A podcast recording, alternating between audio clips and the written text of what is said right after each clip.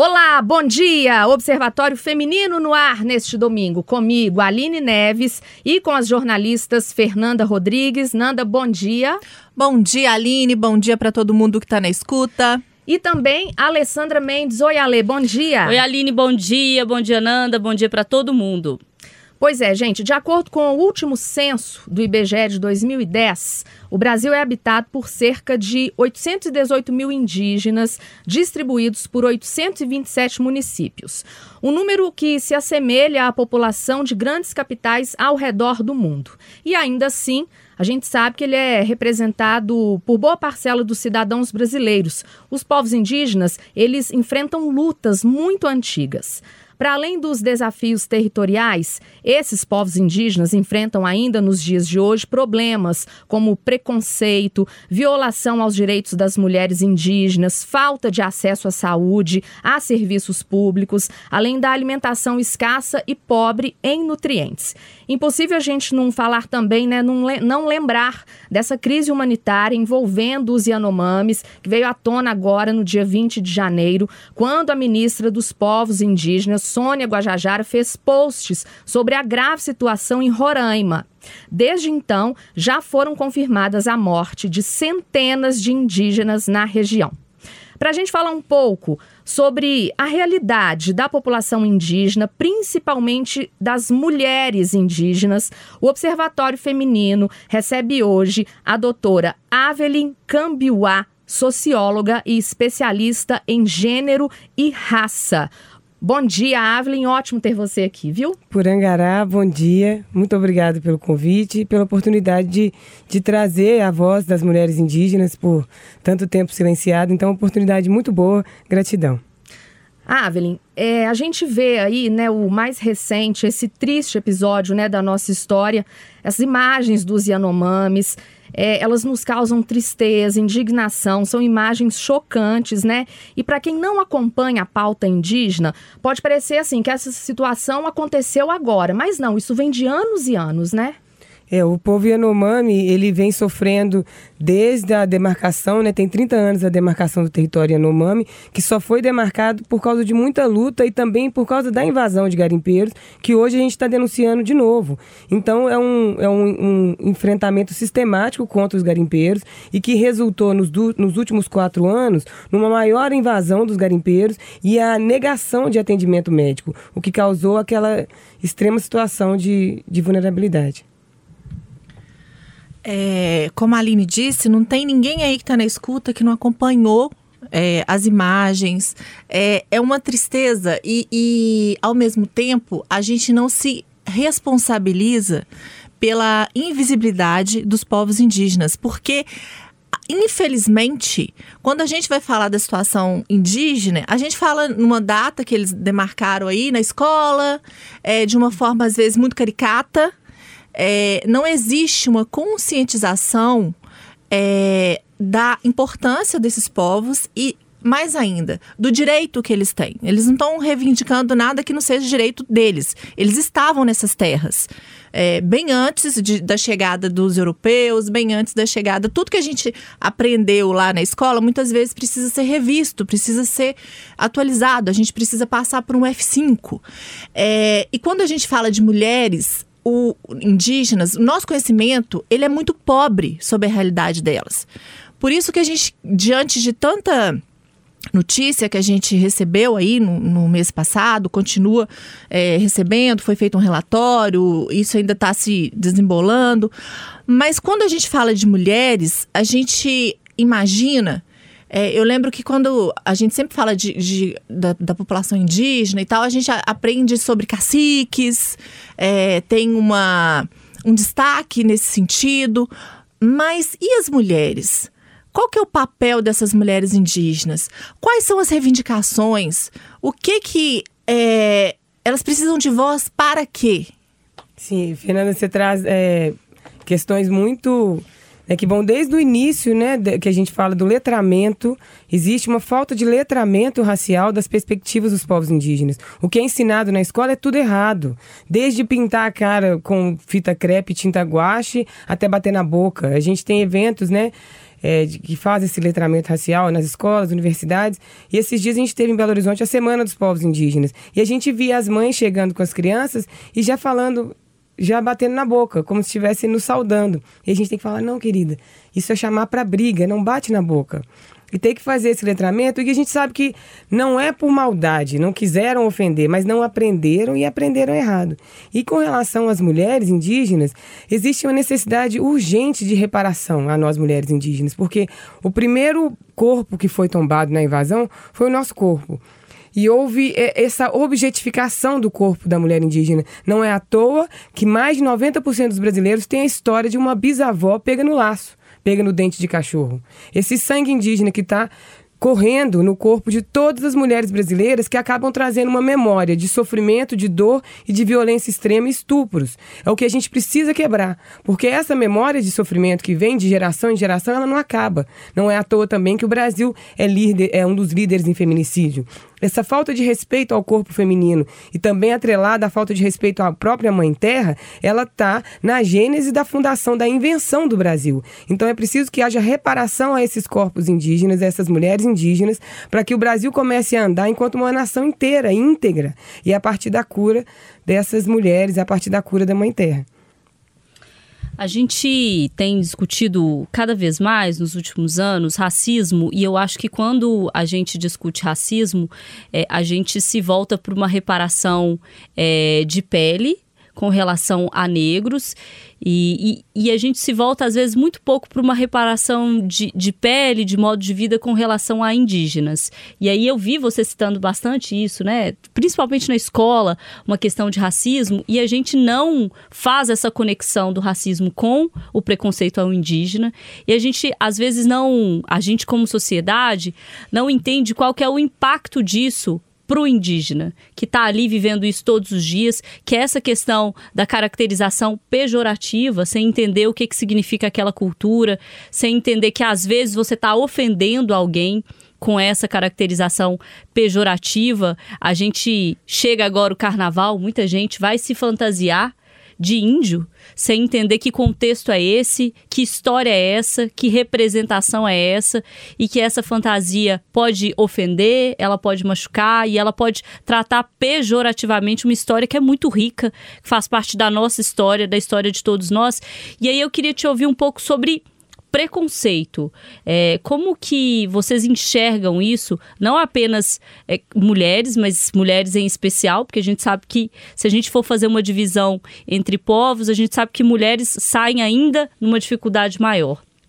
Mas como que a sociedade, na sua avaliação, vem caminhando nesse sentido? A gente tem piorado no quesito preconceito, ou a gente tinha um preconceito velado e ele veio para fora, ou a gente tem combatido mais? Como você enxerga esses últimos anos ou o caminhar dos últimos anos no que é relativo a preconceito? Eu acredito que os povos indígenas ficaram muito fora, né? Como todo de, de várias é, discussões nacionais, a gente ficou também fora da luta antirracista. Colocaram que a luta antirracista era brancos, era uma questão entre brancos e negros. E aí uma grande parcela da população ficou naquele pardo, que não sabe se quem é, nesse apagamento identitário. Quem é esse pardo? Somos nós. Nós, os povos indígenas, ficamos misturados nessa questão do pardo. E aí, para diluir essa população, colocou que o indígena então teria que ser aquele que vive pelado na Amazônia e que bate na boca, cheio de estereótipos, o que não é a nossa realidade. Nós somos mais de 360 povos, falando de mais de 180 línguas. Nós somos uma diversidade dentro da diversidade, né? uma riqueza muito grande.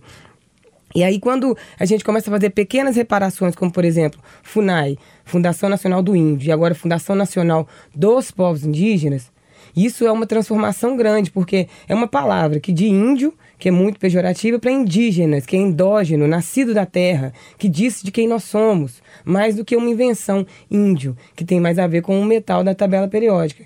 E aí, quando a gente fala também é, mudanças como, por exemplo, Dia do Índio, também mudou para Dia dos Povos Indígenas, né, com a Joênia Wapichana, quando era deputada federal.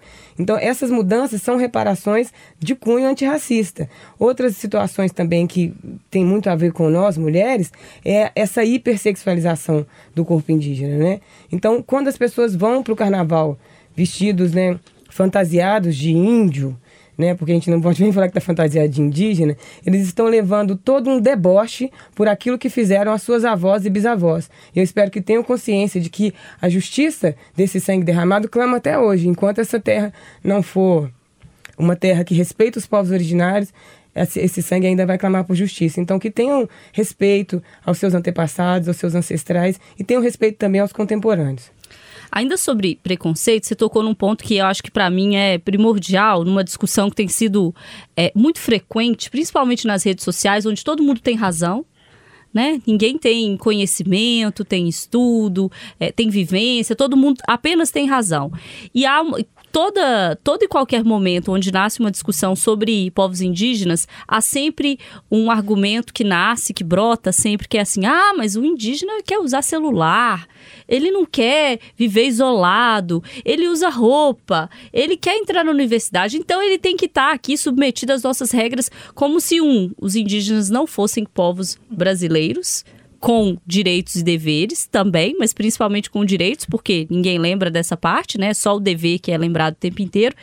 E, e uma caracterização como se assim, para ser indígena, você tem que viver isolado, sob determinadas regras que eu, que não sou indígena, vou dizer para você qual que é, que é andar pelado, que é caçar, que é pescar, não pode ter celular, não pode é, ter televisão, não pode ter casa com alvenaria. Virou um negócio é, que as pessoas estão dizendo para você o que, que você tem que ser, né? É, é um não lugar, né? Você nem pode ficar no isolamento, porque no isolamento você vai ter madeireiro, garimpeiro, invasor e toda a destruição do seu modo de vida tradicional. E você também não pode buscar as ferramentas aqui fora, que é a universidade, que é os saberes científicos tradicionais. Você não pode. Então você tem que ficar no lugar do esquecimento, do apagamento. E para isso a gente sempre fala: olha, se a, se a cultura não é dinâmica, então vocês podem pegar sua caravela e voltar para Portugal, porque vocês também não podem podem estar aqui andando de roupa, com essas roupas modernas, com carro, não. Vocês tinham que estar de caravela, usando peruca e aquelas roupas lá daquela época de 1500, né?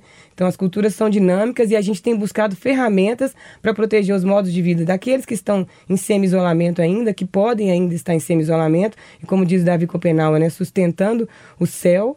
E como diz o Ailton Krenak, adiando o fim do mundo. A gente sabe que a gente não tem muita, muita saída. Uma hora o capitalismo vai acabar devorando toda a mãe terra mesmo, poluindo os oceanos, os rios. Então a gente sabe que uma hora os rios vão acabar, uma hora sim a chauara, a poluição vai acabar, a mineração vai comer todas as florestas mesmo, todas as montanhas. A gente sabe disso, mas enquanto a gente puder adiar o fim do mundo, a gente vai lutar. E a gente vai lutar com ferramentas que a gente consegue aqui fora também. O Avelin, é, eu tenho uma, uma curiosidade. É, como é que se, se estabelece essa relação entre homens e mulheres na cultura indígena? Porque aqui a gente vive noticiando casos de mulheres mortas por companheiros. Esse machismo que está aqui na nossa cultura, ele está introjetado também na cultura indígena? O machismo a gente até fala, né? Ele veio com as caravelas, né? Porque dentro do, do, das nossas cosmovisões, a mulher sempre foi sagrada. É por isso que é a mãe terra, é a mãe terra, Nhandesi, nossa mãe. A nossa mãe, ela é sagrada. Então, a mulher, ela sempre foi uma significação de Yandesi. E aí, com essa coisificação da mãe terra, a mulher também virou coisa. Então, essa coisa de ser pega no laço, caçada, trocada, vendida, ela virou um objeto também. E a gente percebe, mesmo que contempo, né, agora na nossa época, os povos indígenas ainda estão à frente, porque as lideranças, as grandes lideranças dos movimentos indígenas são mulheres. Uhum. Né? Você vai ter a Joênia Wapichana na frente da FUNAI, vai ter a, a Sônia Gojajara à frente do Ministério Ministério, Célia Chacriabá, e a gente vai ter várias outras guerreiras que estão à frente dos movimentos indígenas, muito diferentes da cara dos governos não indígenas. A gente vai ter aí Lira e, e, e todo aquele pessoal, um monte de homem que foi reeleito para governar de novo. Não tem nenhuma mulher nessa nova gestão, nessa nova velha gestão, né? E a gente vê que as mulheres indígenas protagonizam o movimento de luta. Então, o, o, o, restante do entorno da sociedade nacional tem muito que aprender com a Organização dos Povos Indígenas, que respeita a voz da mulher. Você, inclusive, foi candidata, né, no último Fui. pleito. Fui candidata a deputada estadual, primeira candidata indígena em Minas Gerais, deputada estadual, para trazer as demandas invisibilizadas. A gente sabia que não tinha é, recurso nem, nem condições para. Porque foi uma, uma campanha muito pautada pelo capital, né? Mas a gente deu, deu o recado. Avli, eu queria também um, ouvir um pouco da sua história. Quem que é a Avli, assim, como a gente te apresentou aqui, né, a gente é socióloga, doutora, mas até aqui teve uma história, Teve. Quem é a Avelin? Eu sou a Avelin, que veio morar na cidade de Belo Horizonte aos 12 anos, na periferia de Belo Horizonte, e não, não entendia direito o que, que era ser indígena e estar fora de casa, estar fora do próprio território. Então, houveram muitos momentos em que eu adoeci, eu, eu, eu, lembro que, até hoje eu comento, eu era uma criança deprimida, porque não, a gente foi morar na periferia, então o que é a realidade de mais de 3 mil indígenas em Belo Horizonte hoje. Então, sem um quintal, sem os amigos, sendo é vista como diferente até na escola também, né? Então, e havia essa questão dos nossos próprios costumes. Eu tô hoje de genipapo, mas quando você é criança, as outras crianças vêm como se você fosse suja, estivesse sujo. Então, essa, esse sentimento de não pertencimento era muito forte em mim. Então, eu cresci tentando fazer uma conexão entre os mundos. A gente voltava na comunidade quando tinha condições, porque, né, meus pais estavam aqui para trabalhar, minha mãe fazendo faxina, meu pai enquanto peão de obra. Às vezes eu ia com ela ajudar nas faxinas, porque a vinda para cá ela está muito ligada a isso, a busca de melhores condições de vida, né? O trabalho, a escola. E mas não havia o que a gente chama de yanderecó, que é o bem viver. Bem viver é você dormir bem, comer bem, se divertir bem e poder estar tá em contato com a Yandesi, que é a nossa grande mãe. E aqui não tinha nada disso nem dormia bem, nem comia bem, nem brincava bem, né? É o que a gente hoje tenta lutar para que as crianças ainda tenham.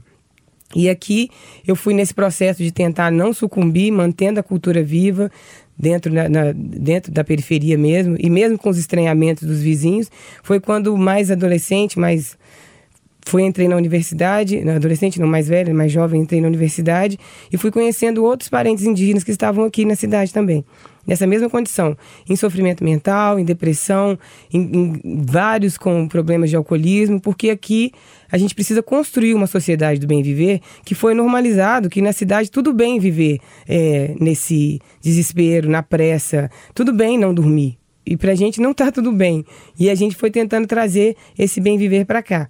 E aí nós construímos um coletivo, chama Comitê Mineiro de Apoio às Causas Indígenas, que reúne esses indígenas que estão desterritorializados e aí eu me formei né, em ciências sociais, continuei estudando e fiz esse recorte também da mulher, né? Aí fiz especialização em gênero e raça, porque o grande grupo que está aqui também na cidade são mulheres. A gente hoje tem uma, uma feira indígena, chama Expo Abiayala, que funciona na Afonso Arinos toda quinta-feira, de 9 às 17 e você vai lá, as, ah, você tem um ou dois expositores. Dos 20, 18 são mulheres. Então mostra de novo o protagonismo dessa mulher indígena. Então eu venho desse lugar, de saída do meu território para um lugar que era hostil e tentando fazer esse lugar hostil ser menos hostil e que a gente possa trazer o bem viver para nós e para quem está aqui na cidade também. É, Evelyn, eu, eu te ouvindo sobre viver bem, é impossível não fazer uma conexão com a situação dos Yanomami agora, né? Porque às vezes é, a internet, novamente, né, traz os donos da razão, dizendo: gente, mas como assim eles não vivem de caça e pesca? Estão morrendo de fome por causa de quê? Como assim? Eles não estão num território enorme? Estão nessa situação por causa de quê? E aí eu queria que você é, fizesse uma relação entre esse bem viver e o que está acontecendo com esse viver bem é, para os indígenas que ainda vivem isolados ou semi-isolados, né? no caso deles, semi-isolados, com essa é, com esse avanço de garimpo, de mineração, enfim, como que isso afeta essa filosofia, que é uma filosofia, é, acredito eu, central de vida para os povos indígenas, que é o viver em comunidade, mas comunidade tendo como centro a terra, né? tudo que vem dela, enfim. Como que esse avanço afeta o modo de vida indígena? É porque, para nós, povos indígenas, em específico o povo Yanomami, a, o riri, né, a floresta, ela não é só um amontoado de... Verde, né? É verde, ela é viva, né? Ela é, ela, é, ela é viva, ela pulsa, ela tem humores, ela é uma entidade. Assim como a própria Mãe Terra é uma entidade, né? Então, quando começa a ferir a Mãe Terra, esses espíritos que, que vêm e que ajudam os pajés a sustentar o céu, eles não vão vir mais dançar eles não vão vir mais estar conosco para nos dar condições de saúde física, mental, para poder, inclusive, para produzir. Nós temos, o povo Yanomami tem as pequenas roças, mas acontece que com a entrada do garimpo, tanto a terra está contaminada quanto a, o, o, solo, né, o, o, solo contaminado, as caças vão para longe porque é muito barulho, aquelas dragas e muita gente. Ah, tinha um, um levantamento que eram mais de 20 mil garimpeiros Imagina um território tão silencioso, né, quanto, quanto a floresta, com 20 mil pessoas fazendo buraco, fazendo buraco. A caça some, não tem mais condição de fazer pesca. Mesmo assim, os parentes ainda comem o peixe contaminado com mercúrio. Ainda assim comem, porque não tem outra. E outra coisa que aconteceu muito é a questão da malária, porque aquelas poças de água que o garimpo deixa aumenta o foco de malária. E a malária, ela causa. Morei lá no, em, em Rondônia todo mundo que tem malária, ela começa a ter uma, uma diarreia muito forte, né? E não consegue se alimentar. Então, aqueles, aquelas crianças, aqueles idosos super desnutridos, por causa da malária também. Então, são várias questões que vão alimentando essa falta de bem viver, que vão destruindo a forma de organização desse povo. Dos povos, do povo Yanomami, dos povos indígenas em geral, mas no caso do povo Yanomami, que é uma cultura muito muito dependente sim da Mãe Terra e não esperava que, que o não indígena, quando eles vieram, inclusive, esperava-se que eles forem, fossem compartilhar dessas mercadorias, porque tem-se noção que eles têm mercadoria, que aqui se produz mercadoria, mas não, não, não houve nada disso. É como diz o, o próprio Davi Copenau, né? É o, eles estão levando o ouro manchado de sangue indígena, manchado de sangue Yanomami. Então, quando eles vêm, eles destroem toda uma teia muito delicada de interligação com a Mãe Terra, que se eles estiverem lá, não dá para reconectar mais. Vamos deixar a sua rede social, onde é que as pessoas te encontram, como é que conseguem te acompanhar também, uma vez que você está representando essa causa. E é muito importante entender, viu, gente, que tem rede social, sim, e que é preciso ter, que é preciso ocupar todos os espaços. Como, como é que a pessoa te acha? Inclusive é mais uma ferramenta. É arroba Avelin Cambiuá. É, como que escreve o Avelin Cambiuá, só para a gente ter aqui? A-V-E-L-N-K-A-M-B-I-W-A. Isso. Segue lá, gente. A gente vai colocar também nas nossas redes sociais, marcar direitinho. Assim que o programa acabar, você pode entrar e no Observatório Feminino, no Instagram, arroba Observatório Feminino. Quem não segue, aproveite e segue a gente lá também. E vai ter lá também o arroba da Avelin. Avelin, a gente está caminhando para o final do programa. Eu queria que você deixasse é, uma mensagem para todo mundo aí que está na escuta, que às vezes nunca parou para refletir sobre a causa indígena. É, o que, que a gente, como sociedade, qual movimento que a gente pode fazer para a gente somar forças a luta de vocês? Primeiro, entender que é uma causa de todos nós que não é de um gueto específico, não é de meia dúzia de antropólogos, de, de pesquisadores da universidade, é de todo brasileiro, que tem sim sangue indígena, que tem sim responsabilidade em fazer com que essa, esse letramento aconteça com seus filhos, sobrinhos, as crianças. E é importante também entender que quando a gente fala de preservação da Mãe Terra, a gente está dizendo um direito que principalmente atinge a gente, que não é dono de mineradora, que não é dono de grandes empreiteiras, que a gente está ligado diretamente ao racismo ambiental. Então, quando a gente está falando de proteção da mãe terra, a gente está falando da água que vai cair na torneira ali, a gente está falando de que você vai poder comer uma comida sem veneno, a gente está falando das crianças poderem ter um rio para nadar, um mar para brincar, de repente nas férias, quem pode levar seus filhos para se divertir. A gente está falando de ter uma pracinha, a gente não está falando simplesmente da grande Amazônia. Cada um tem a sua Amazônia para cuidar. Belo Horizonte tem a Serra do Curral, outros parques, como o Parque é, Jardim América, a, a Mata do, do do Mosteiro, do Planalto. Então, são pequenas Amazônias que a gente precisa defender. E isso está resgatado, isso está dentro de nós, essa nossa herança indígena. Por mais que você não tenha nascido numa aldeia, por mais que você não conheça sua bisavó, nem sua atriz-avó, você precisa trazer de volta essa memória ancestral para a gente poder, pelo menos, adiar o fim do mundo. É isso então, Ávila. Muito obrigada, viu? E que Foi um agradeço. prazer ter te ouvido aqui no Observatório. Cuecaturete. Como é que fala? Como é que a gente fala obrigada? Cuecaturete. Qué Quaturete. Até domingo que vem, se Deus quiser.